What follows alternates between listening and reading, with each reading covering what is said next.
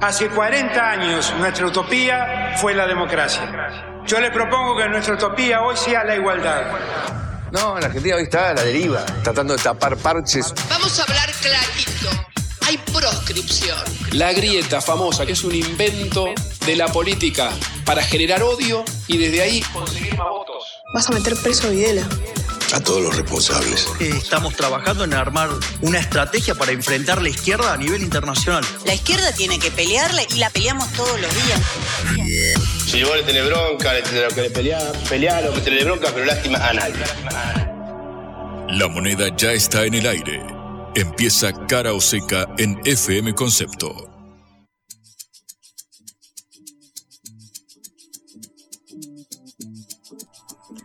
Hola, ¿qué tal? Buenas tardes en este Día Peronista o Día de la Lealtad Peronista, 17 de octubre, 78 años después, en el cual eh, no solamente se conmemora, por supuesto, esta fecha emblemática de la historia argentina, sino que además tenemos, por ejemplo, el cierre electoral de Sergio Massa en eh, la localidad de Avellaneda en la provincia de Buenos Aires antes de que eh, se termine el plazo para hacer actos previo a las elecciones de este próximo domingo 22 de octubre. Eh, los saluda Patricia Lee en eh, este programa Cara Seca de la Agencia Internacional de Noticias Sputnik y Juan Lehmann, nuestro eh, co-conductor está en este momento en el acto de Sergio Massa, de manera que lo recibiremos en unos minutos para que nos cuente cómo está siendo esta jornada. Hablaremos, por supuesto, del 17 de octubre, hablaremos de los distintos peronismos y de por qué el peronismo ha sido un partido fundamental en la vida política argentina. Eh, y después nos dirigiremos un poco más lejos en las fronteras, como siempre hacemos, hacia Polonia, donde hubo otras elecciones en las cuales el gobierno, el partido de gobierno, si bien ganó y obtuvo la mayoría de los votos, pero no tendrá la mayoría de los votos en el Parlamento, de manera que ganará o ganaría o habría ganado la oposición. De manera que tenemos, bueno, una nutrida agenda en un día como hoy, en el cual además juega la selección argentina en la cuarta eliminatoria para el próximo mundial en, la, en Lima, Perú, eh, una competencia que es emblemática porque la competencia argentina con Ecuador, Perú siempre ha sido muy importante, siempre ha sido, siempre ha concitado comentarios, todo tipo, desde que fue el partido famoso del Mundial del 78, en el cual Argentina le ganó pasando a la final eh, que de, ese, de ese Mundial que terminó ganando Argentina. De manera que tendremos fútbol hoy, cosa muy importante, Leonel Messi eh, parece que juega desde el comienzo. Tenemos un dólar a 980 pesos el día de hoy. Tenemos a la policía, a la FIP, a la policía aduanera, a todo el mundo apostado aquí enfrente de las oficinas de la radio, frente a una empresa financiera y en toda la avenida, en toda la calle Florida que queda a una cuadra no más de acá. O sea, hay varias noticias para empezar y tenemos a Juan desde el estadio donde se está abriendo el acto de campaña de cierre de Sergio Massa. Hola Juan, ¿cómo te va? Muy buenas tardes, eh, Patri. Exactamente, estamos acá en la cancha de Arsenal, en la localidad bonaerense de Avellaneda, bastión del peronismo en la provincia de Buenos Aires, donde se está desarrollando el acto encabezado por el candidato oficialista a, presidente Sergio eh, Massa junto al gobernador de la provincia de Buenos Aires, Axel Kisilov. También participará el intendente del distrito, Jorge Ferraresi, quien fue ministro de este gobierno Alberto Fernández, uno de los que terminó renunciando después del revés legislativo de las elecciones del 2021. Lo cierto es que ahora bajo el lema Todos y Unidos, el peronismo de Unión por la Patria busca eh, encarar el último tramo de la campaña, los últimos días antes de los comicios con un acto que muestre músculo, que muestre más de 20.000 personas apostadas acá en la cancha de Arsenal te digo, está repleta, Patri. Fue realmente una odisea acercarse para todos los compañeros de prensa. Muchísima gente colma con este día soleado, en el día de la lealtad, el estadio acá en un bastión del peronismo en la provincia de Buenos Aires. Bueno, esperamos entonces más adelante y pasaremos un par, parte del desarrollo del acto cuando eh, nos digas, eh, Juan. Hola. Hola. Sí, perfecto, Padre, excelente. Estaremos eh, hablando con eh, protagonistas, entonces en un ratito repasaremos los principales puntos. Ahora en minutos nada más empieza el acto, veremos qué dice Massa, qué dice Kisilov, qué dice Ferraresi con eh, la plana mayor de Unión por la Patria presente aquí en el Estadio Arsenal. Bueno, bien, o sea, tenemos un día peronista, como se diría. ¿Cómo se dice, Patrick? Te estoy perdiendo, Juan. Dame un choripán. Perfecto. Bueno, entonces hablamos en un ratito. Excelente, me quedo aquí esperando. Bueno, bien. Empezamos nuestro programa entonces. Deca de Sputnik en concepto FM 95.5.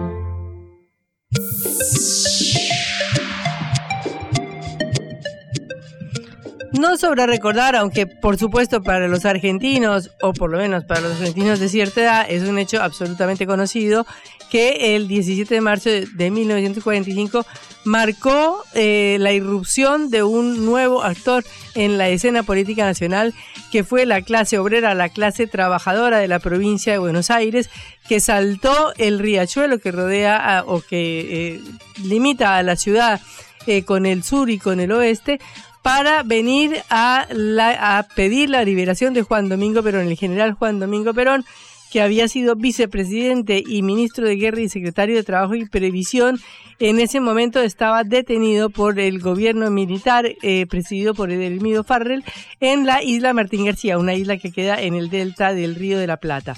Eh, esto ensoberbeció a los trabajadores, ya que como secretario de Trabajo, eh, Juan Domingo Perón había promovido mejoras sustanciales que hasta el día de hoy eh, son una conquista de los trabajadores argentinos. Por ejemplo, las vacaciones pagas. Por ejemplo, el aguinaldo o el sueldo número 13.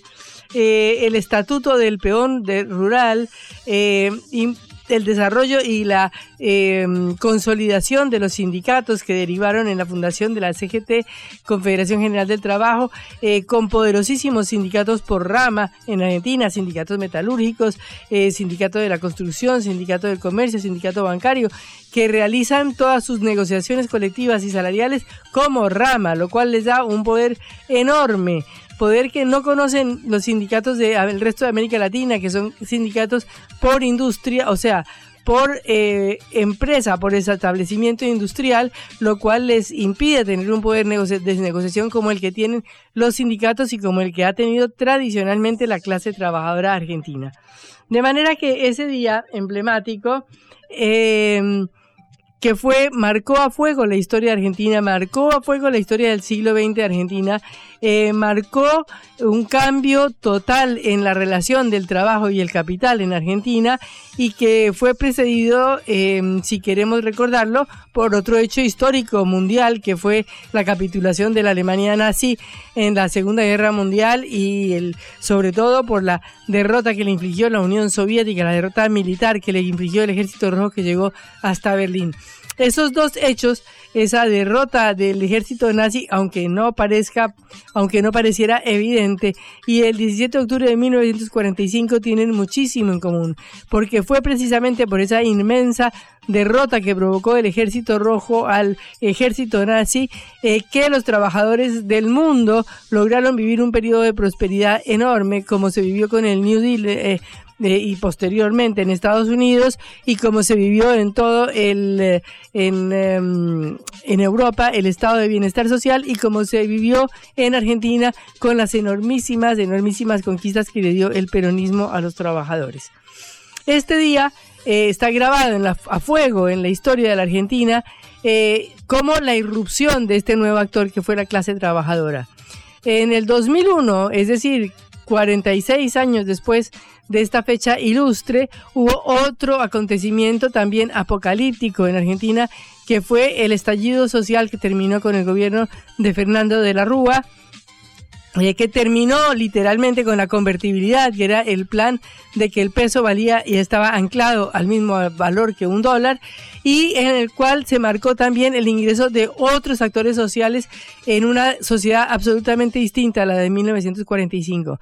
Porque si en 1945 era el movimiento obrero organizado en sus poderosísimos sindicatos, en el año 2001 después de 10 años de convertibilidad y de Carlos Menem, de gobierno de otro peronista, ¿no? Carlos Menem, eh, la clase trabajadora argentina vivía uno de sus peores momentos con unas cifras de desempleo que eran del 20%, con unas privatizaciones que terminaron con la mayoría de las empresas del Estado, como Ferrocarriles Argentinos.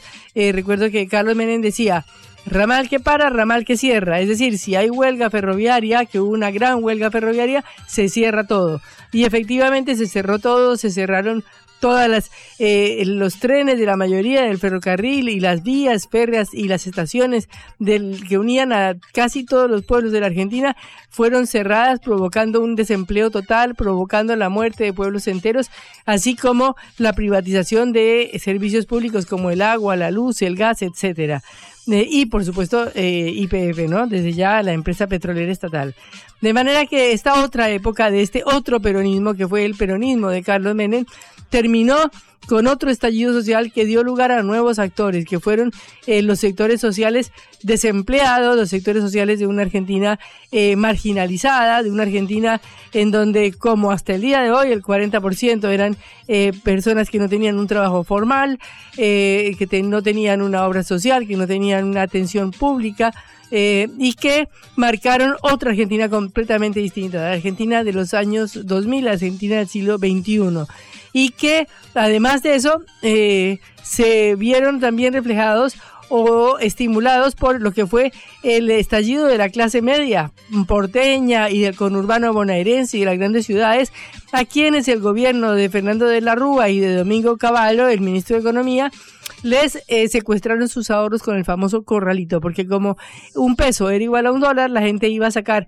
dólares de los bancos y en determinado momento dijeron se acabaron, no hay más dólares y se terminó todo.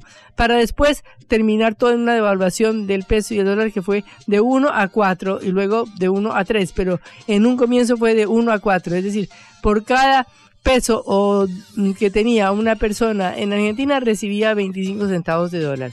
Ese fue el final de este segundo peronismo, el peronismo de Carlos Menem, que fue absolutamente opuesto al peronismo de Juan Domingo Perón, el peronismo que dio la mayoría de las concesiones de las cuales se recuerda la clase trabajadora argentina y el peronismo que le quitó la mayoría de esas concesiones a la clase trabajadora argentina.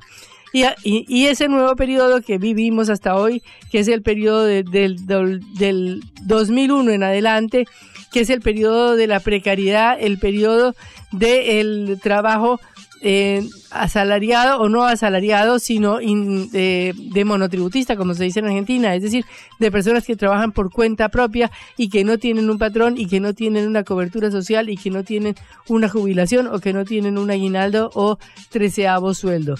En todo este tiempo, sin embargo, de una u otra manera el peronismo era la espina dorsal eh, de la clase eh, de la estructura política argentina. Eh, y no solo eso, sino la eh, base de los trabajadores argentinos. La mayoría de los trabajadores argentinos eran peronistas, se consideraban así, eran parte de los sindicatos y respaldaban totalmente al partido fundado por Juan Domingo Perón. Pero ahora hay unas elecciones que se van a desarrollar en apenas tres días en las cuales este hecho está siendo eh, contestado, cuestionado. ¿Quién domina, eh, quién controla el corazón de los trabajadores? Eh, por un lado, de los trabajadores que todavía tienen el privilegio de ser sindicalizados y asalariados, o de los trabajadores que son cuentapropistas de los trabajadores, de ese 40% de trabajadores informales de la Argentina. Y ha aparecido un tercero en discordia que se llama Javier Milei, que ha sacado en los, en los barrios más pobres de la ciudad de Buenos Aires o del conurbano bonaerense, del AMBA, como se suele llamar, área metropolitana de Buenos Aires, eh, votos parecidos o similares a los del candidato oficialista de Unión por la Patria, Sergio Massa, que hoy está cerrando su acto en, la localidad de Avellaneda, la cuna o el bastión eh, del peronismo, como decíamos antes. De manera que hoy hay una, una pelea por esa clase trabajadora, una pelea por el voto que fue peronista eh, de Lomas de Zamora, de Avellaneda, de La Matanza, en donde ha surgido un tercer actor que está cuestionando esa preponderancia del peronismo en los barrios populares, en los barrios obreros, en los barrios de trabajadores del Gran Buenos Aires y de la ciudad de Buenos Aires. Eh, hoy eh, con el acto de Sergio Massa, que comentaremos más adelante, porque tenemos precisamente a nuestro enviado especial, Juan Lehmann, cubriendo el acto, veremos cuánto se mantiene de esa mística peronista, de esa mística eh, que lleva 78 años desde ese 17 de octubre de 1945 y que ahora en estas elecciones vuelve a jugarse la vida para ver si logra, eh, vamos a ver si logra mm, qué lugar en este próximo domingo. Y o si por lo menos se asegura un lugar en el balotage, lo que parece ser el resultado más cantado por las encuestas, que sería un posible balotage entre Javier Milei de la Libertad Avanza, eh, que cuestiona todo, por supuesto, todo este legado del peronismo desde ya, y eh, Sergio Massa, que es el candidato eh, de Unión por la Patria y que eh, está en este momento apareciendo como el eh, defensor de este legado para muchos trabajadores, para muchos sectores populares. Bueno, la incógnita se resolverá en muy poquitos días, el próximo domingo 22 ya lo sabremos, pero por ahora estamos todavía en el día de la lealtad peronista y en el acto de cierre de Sergio Massa y veremos qué nos dice a todos los argentinos. Esto es Cara o Seca, el programa de reflexión y análisis de Sputnik por concepto FM.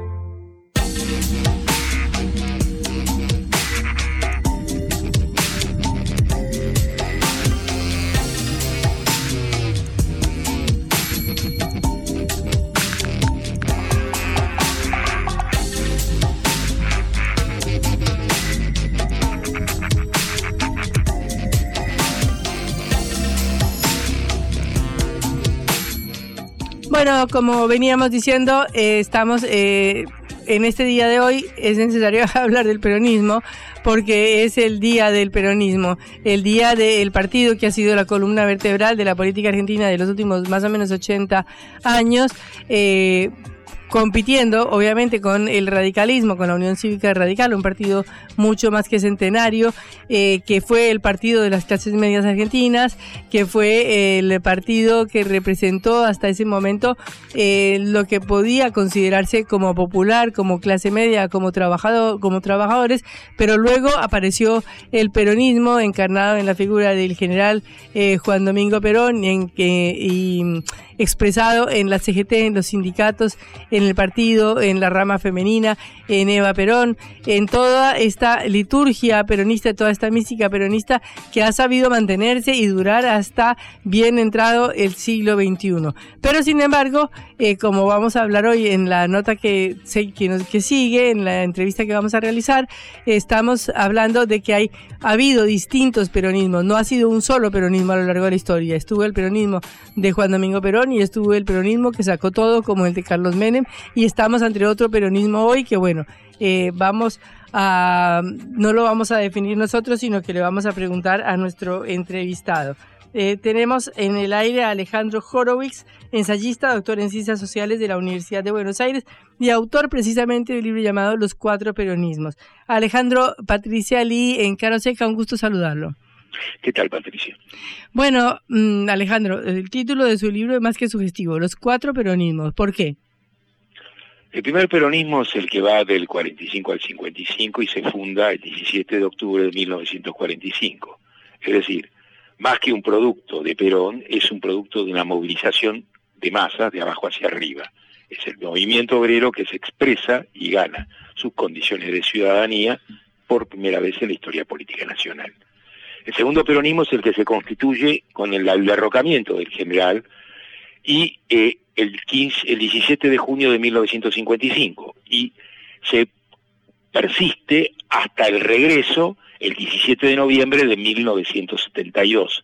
Es el peronismo de la resistencia, es el peronismo del movimiento obrero, es el peronismo donde eh, cuando se está desflecando surge un movimiento juvenil encabezado por un grupo denominado Montoneros, que organizará después la corriente que se denominará el tercer peronismo, que es precisamente eh, aquella que modifica las tres banderas históricas de independencia económica, soberanía política y justicia social, pero modifica justicia social por socialismo nacional. Era la música de la revolución cubana adentro del movimiento peronista. Esta es la situación enormemente tensa que se inicia con el regreso de Perón definitivo el 20 de junio de 1973, donde enuncia el 21 de junio su famosa 21 verdad, donde los heroicos muchachos pasan a ser eh, unos izquierdistas infiltrados. En esa tensión donde los montoneros persisten en la Universidad de Buenos Aires y hay eh, derrocamientos de gobernadores, el derrocamiento del gobernador de la provincia de Buenos Aires, de Córdoba, en fin, una situación enormemente tensa que se resuelve con la muerte del general el primero de junio de 1974. El plan Helvar, que fue el plan que eh, sostuvo el programa peronista del regreso de Perón, sobrevive unas pocas semanas con Isabel Martínez de Perón y se inicia un nuevo fenómeno, una nueva redefinición del programa histórico del peronismo, que ya no es más eh, una versión de eh, el, plan Pinedo que se venía practicando desde el 46 hasta el 75, el plan de sustitución de importaciones, sino básicamente la novedad de un nuevo proyecto que eh, el ingeniero Celestino Rodrigo, Rodrigazo mediante, impone y que José Alfredo Martínez Dios hereda con la dictadura burguesa terrorista. Este es el cuarto peronismo que alcanzará despliegue definitivo con la presidencia de Carlos Saúl Menem. Y finalmente sobrevive herido de vida y de muerte en una larga agonía que se extiende hasta el presente. Eh, bueno, pero ahí usted me está, yo le diría que hay entonces un quinto peronismo, que sería el kirchnerismo. me está preguntando a mí por cómo caracterizo yo. Ah. Bueno, claro, yo sé. Como le parezca. No, no, no. Le pregunto, entonces, ¿cómo incluyó usted al kirchnerismo y a la cámpora dentro de esta descripción de cuatro peronismos? La música del tercer peronismo con la letra del cuarto. Mira, la ley de entidades financieras de 1977 y ve cómo sigue funcionando exactamente igual hasta el día de la fecha, cuando usted ve que la deuda externa es el programa que centraliza la actividad de todos los gobiernos, porque la actividad fundamental de cada uno de estos gobiernos es pagar la deuda. Cuando usted ve una redistribución del ingreso nacional entre 1945 y 1940 y 1975, durante tres décadas, entre el 42% y el 48% del producto se lo llevaban los asalariados. A partir del 76 se llevan menos de la mitad y esa distribución regresiva explica esta pobreza actual y la contracara de esta pobreza son el Producto Bruto y Medio de del sistema financiero internacional. 600 mil millones de dólares de propietarios argentinos funcionan en el sistema financiero. Esto se mantiene inalterado y por eso mi caracterización se mantiene inalterada. Ajá, o sea, este peronismo eh, de, caracterizado por el kirchnerismo, por eh, Néstor Kirchner, el gobierno de Cristina Fernández de Kirchner y este retorno tardío de Alberto Fernández, eh, digamos, no habrían logrado volver a las raíces del peronismo de Perón. No solo no logra, a ver, volver a las raíces del peronismo de Perón es absolutamente imposible. El mundo del que surge el peronismo de Perón ya no existe más la caída de la Unión Soviética cierra ese ciclo que está cerrado en rigor de verdad con anterioridad, porque en 1971, con el fin de eh, la relación eh, oro, la onza Troy y el dólar, el patrón oro. Y el fin de esa relación, eh, por así decirla, que la que organiza el sistema monetario desde la Segunda Guerra Mundial, modifica el orden internacional definitivamente y la Unión Soviética, la implosión de la Unión Soviética es, si se quiere, su resultante final. Ahora bien, el Fordismo ya no es eh, el orden existente, China es la fábrica del mundo, por lo tanto volver a ese peronismo ya es materialmente imposible. Lo que no es imposible es modificar la estructura de la distribución del ingreso. Bueno, y en ese sentido, ¿usted qué balance hace de este último periodo peronista, desde 2019 hasta hoy?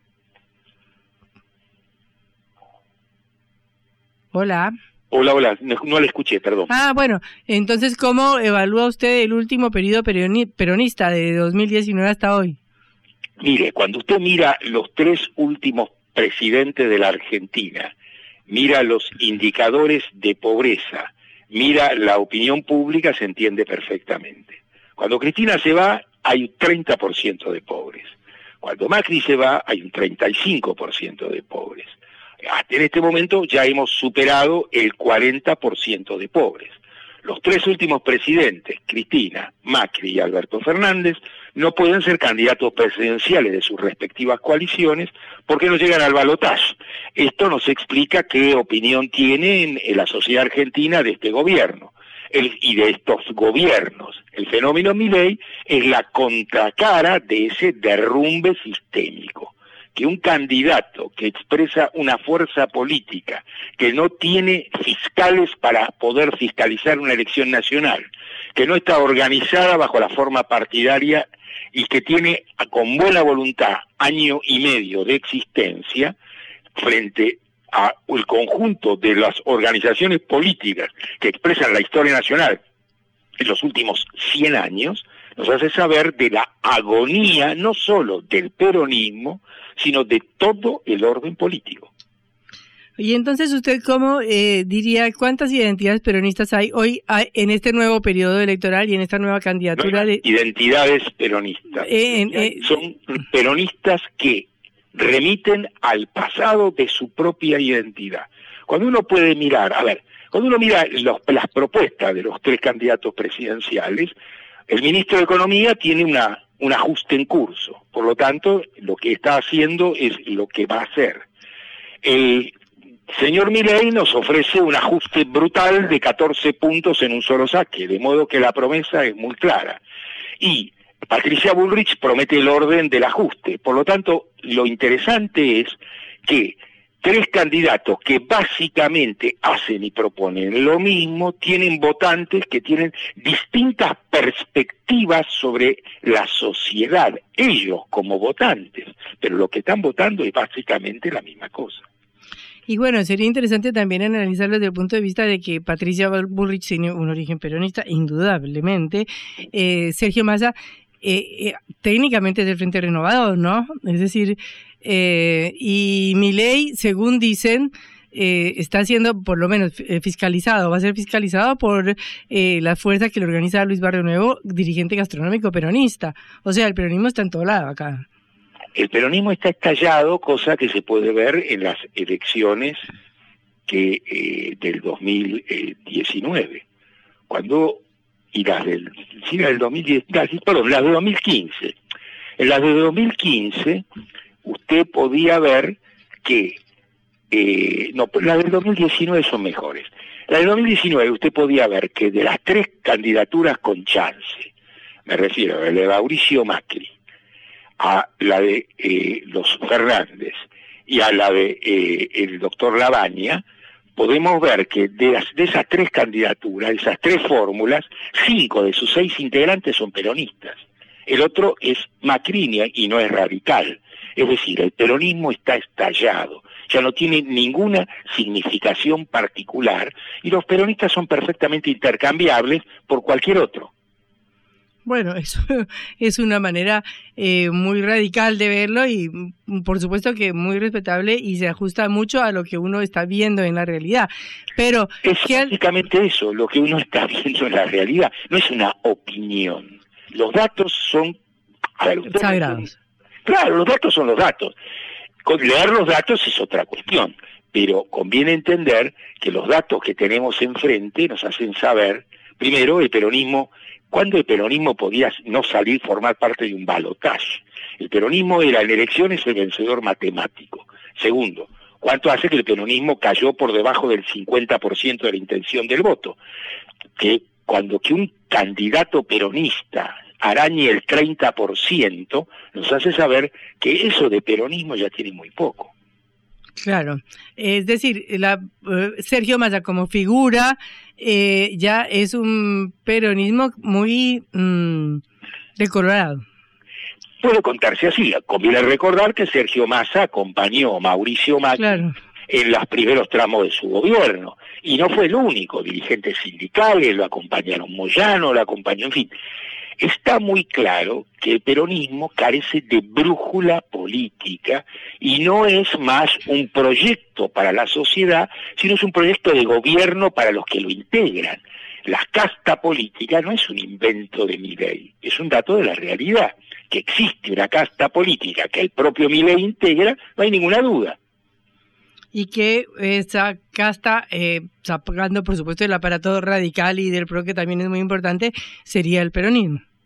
Cuando uno mira a la provincia de Buenos Aires y a, a Chocolate como un puntero, uno se da cuenta de que eso no es un fenómeno de una fuerza política, ese es el fenómeno de todo el Congreso. Y ese fenómeno está más allá de cualquier delimitación partidaria cuando todos se proponen básicamente lo mismo y la sociedad rechaza precisamente a estos candidatos por, lo que se proponen, es evidente lo que tenemos enfrente, la decadencia. Eh, Alejandro, muchísimas gracias por su interesante análisis en este día de la lealtad peronista. No, es un análisis que nos habla ya de la deslealtad. Deslealtad peronista. bueno, muchísimas gracias. Hasta luego. gracias a ustedes. Era Alejandro Horowitz, ensayista, doctor en Ciencias Sociales de la Universidad de Buenos Aires y autor de Los Cuatro Peronismos. En la vida hay que elegir. Cara o seca.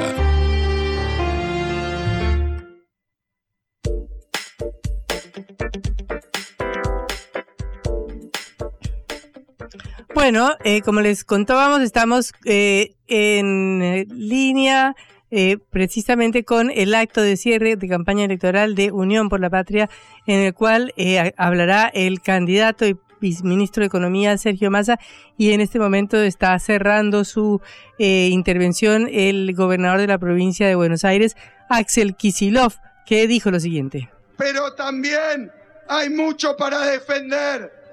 Lo dijimos la vez pasada, lo volvemos a repetir.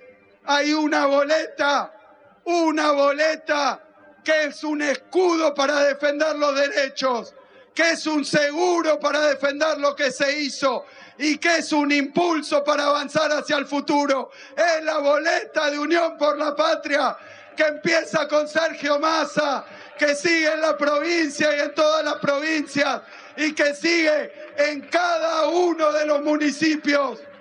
Es esa boleta completa la que garantiza lo que hicimos, pero también lo que falta hacer.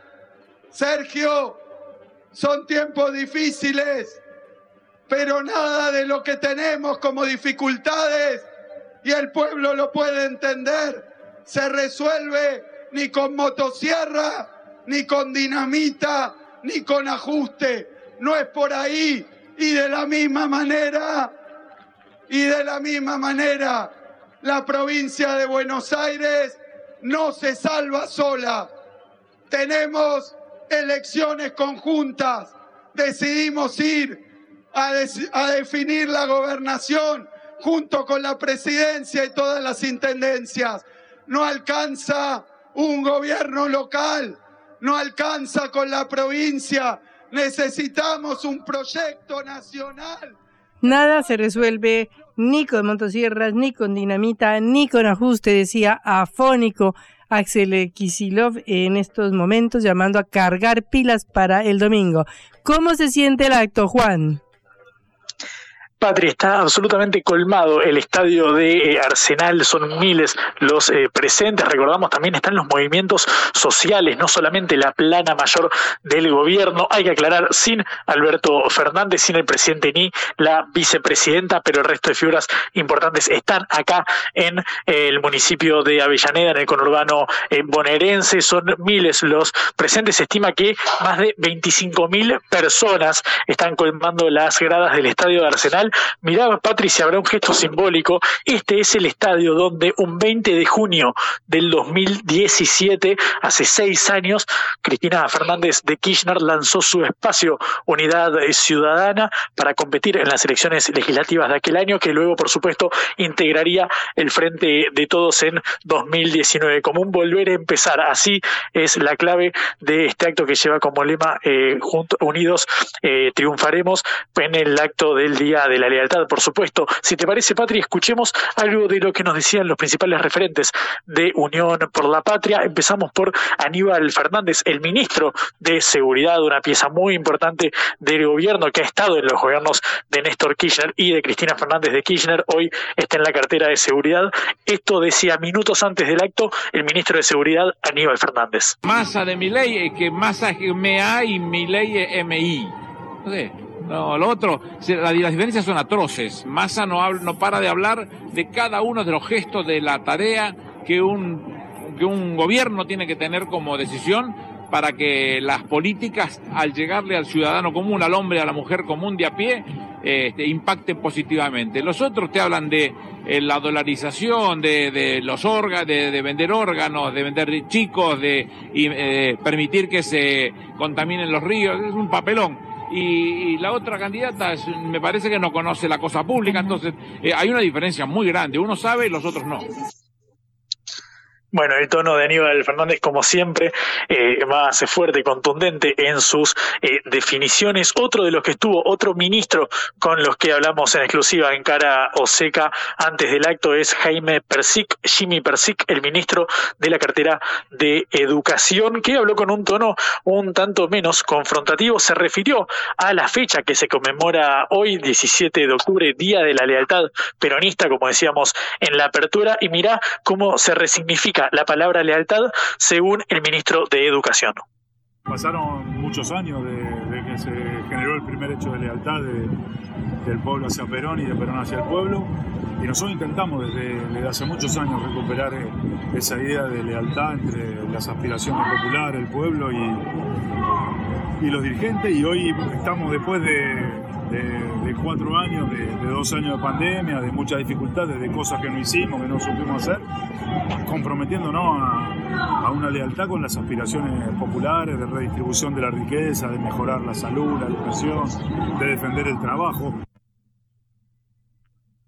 Bueno, así lo decía eh, Jaime Persic, obviamente intentando diferenciarse de los otros contendientes de Patricia Bullrich y de Javier eh, Milei, pero claro, estamos en la provincia de Buenos Aires, en un bastión del peronismo, donde lo que se pone en juego es la continuidad del gobierno de Axel Kisilov. Recordamos que acá en el distrito más poblado del país no hay segunda vuelta, no hay balotaje, por lo tanto, quien saque más votos este domingo será el nuevo o nueva gobernador. Bueno, en este caso, a esto se refería Julián Domínguez, que lo recordamos por su paso como ministro de Agricultura, Ganadería y Pesca. También fue diputado eh, nacional, quiso aspirar a la gobernación bonaerense allá por 2015, pero hablamos en exclusiva en Cara Seca con el dirigente peronista y esto nos decía Julián Domínguez.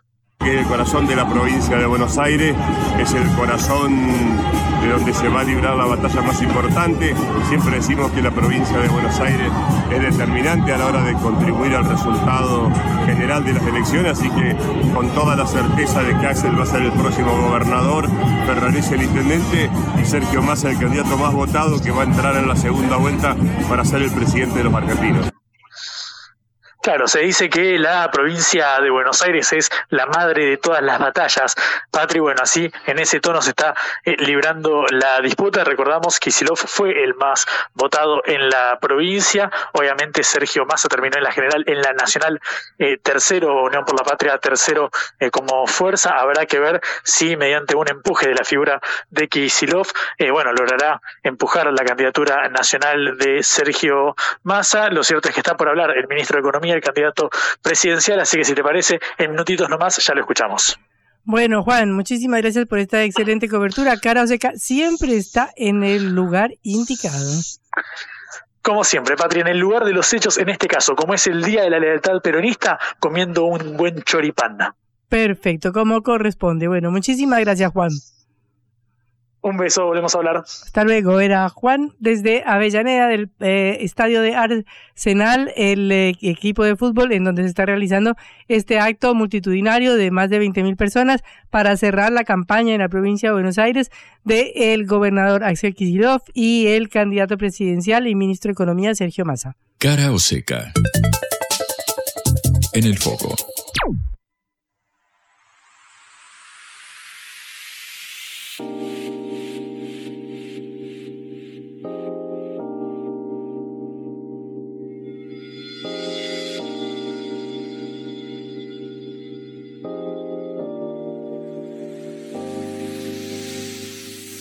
Y bueno, llegó lo que todo el mundo esperaba, aunque sea un poquito tarde, que es un post eh, de Mauricio Macri en X, la ex Twitter, eh, pidiendo que voten a Patricia. Por fin el presidente, expresidente, se pronunció llamando a los argentinos a votar por Patricia que según el eh, mensaje del expresidente llegará con un equipo técnico de primer nivel, ministros, expertos, legisladores, intendentes, gobernadores y una red nacional de fuerzas que le darán los músculos necesarios para poder llevar a cabo los enormes cambios que están pendientes.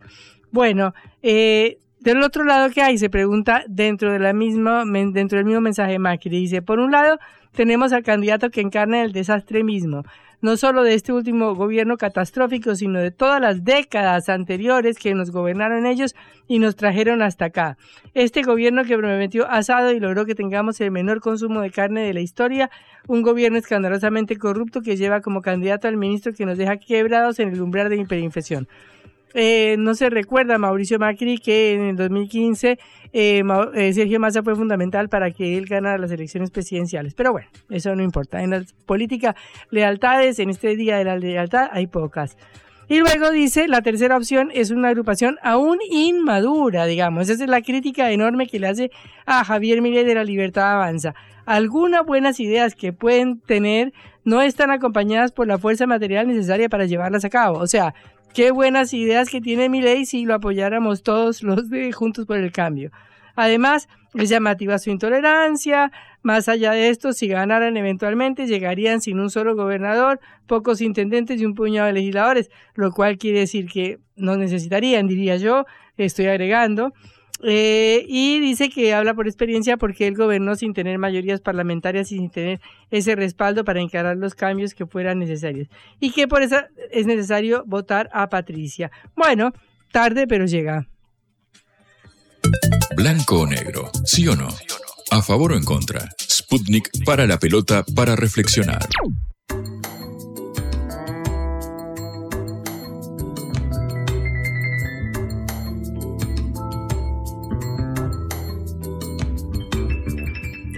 Este domingo hubo elecciones en Polonia en donde eh, los partidos de opositor lograron los votos suficientes para eh, lograr terminar con el gobierno del actual partido de gobierno, el Partido de la Ley y de la Justicia. Eh, aunque el Partido de la Ley y la Justicia ganó la votación con 35-38% de los votos, por encima del partido llamado Coalición Cívica, que es una oposición centrista, dirigida por Donald Tusk, que sacó el 30.7% de los votos. Tusk es muy probable que sea el que encabece y sea capaz de formar una amplia coalición de gobierno eh, que terminaría con ocho años de gobierno del Partido de la Ley y de la Justicia dirigido por Jaroslav Kaczynski. Este resultado eh, es, eh, bueno, por un lado termina con un gobierno de un partido de derecha, eh, pero obviamente el triunfo de Tusk es una alineación clarísima con la Unión Europea, por lo cual están festejando en Bruselas, en Alemania y en todos los demás países, porque eh, Kaczynski había hecho una retórica muy anti-alemana, pidiendo a Alemania que pida eh, disculpas por la guerra y creando una situación de enorme tensión con el bloque, el resto del bloque europeo. Estamos en línea con Antonio Alonso Marcos, doctor en Relaciones Internacionales, precisamente por este tema. Eh, doctor, mucho gusto saludarlo en Cara o Seca desde Buenos Aires. Le habla Patricia Lee. Eh, muy buenas noches desde aquí de España, Patricia. Buenos días por allí, ¿no? No, es al revés. Eh, nosotros estamos en las seis y ah. ustedes ya están, a ah, gracias, muy amable, atendiéndonos tarde, tarde por la noche. Pero ustedes, los españoles, se acuestan tarde.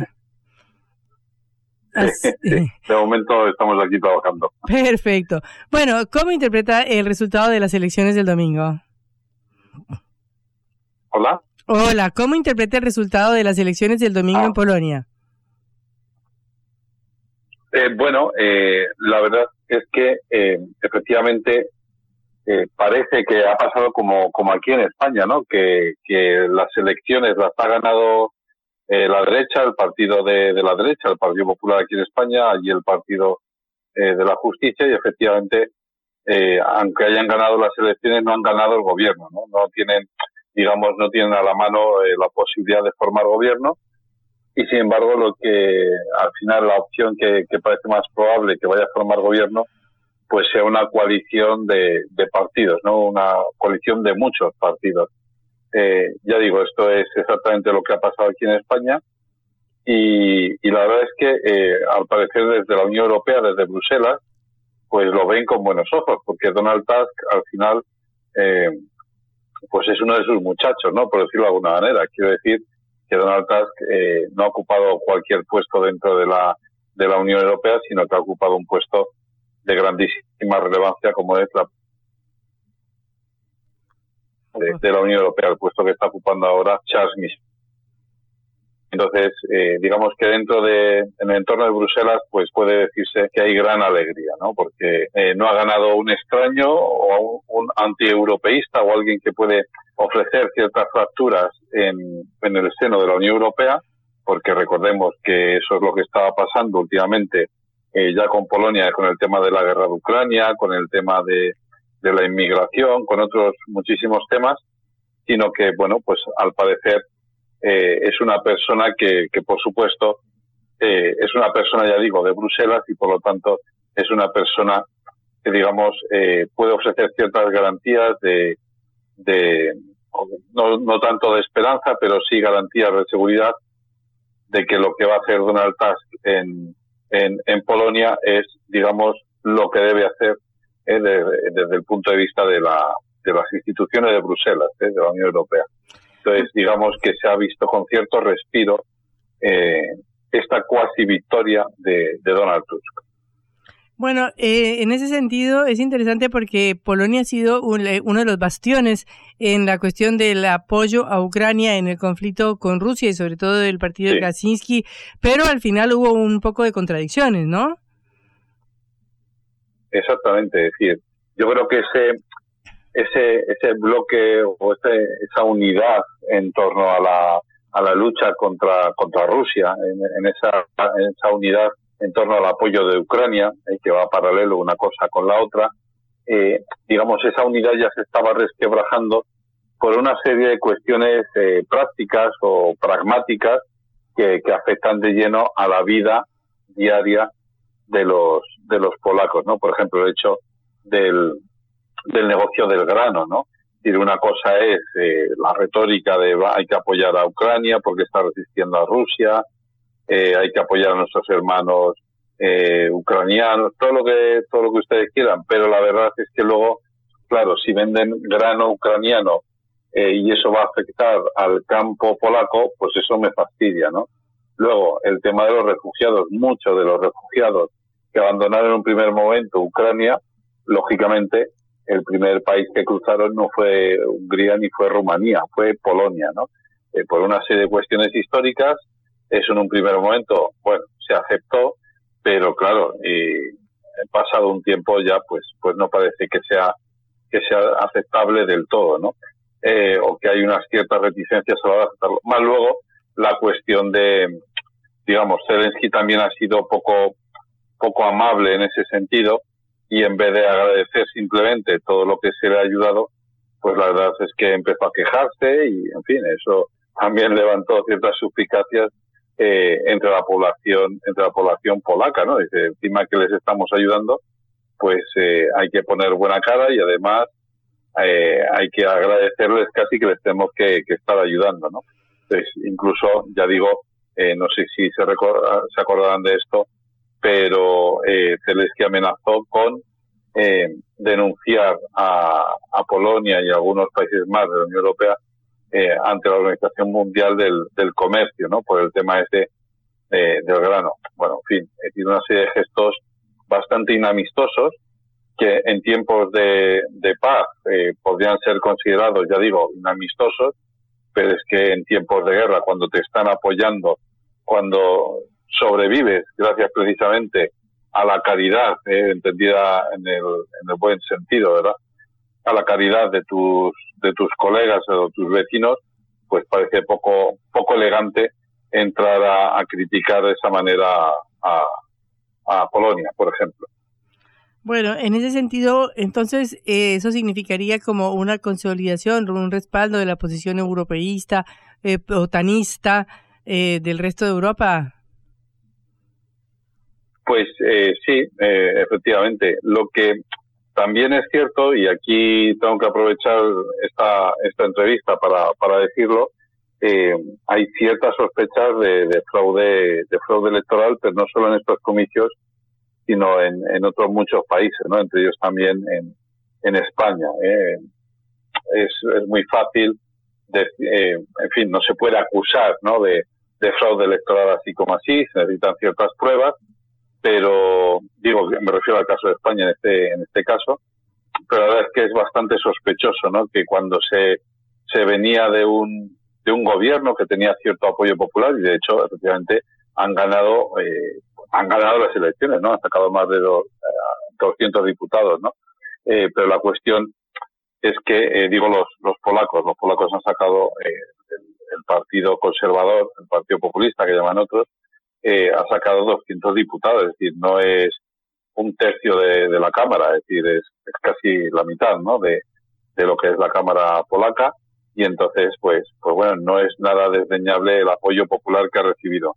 Entonces, eh, se pone de manifiesto que efectivamente eh, algo ha fallado ahí y incluso algunos aseguran que no es que algo haya fallado, sino que algo huele realmente mal en ese, en ese sentido, ¿no? Que huele, huele un poco a fraude electoral. Y ya digo que es una sospecha que es bastante extendida en los últimos tiempos eh, en torno a las, a las elecciones. Esa, esa duda yo creo que es legítima, ¿no? Ya digo que aunque algunos intenten tacharla de fake news directamente y, desdeñarla y ya está, y no revisarla, no pararse a revisarla siquiera, pues hombre, a mí me parece un poco bastante arriesgado, pero, pero bueno, yo creo que hay que tenerla en cuenta. Y, por ejemplo, en el caso de, de España, eh, la duda viene precisamente de que no se revisan las, las papeletas, ¿no? Esto es algo que todo el mundo sabe, eh, se da por, por descontado, se da por, por supuesto, por aceptado lo que es el resultado electoral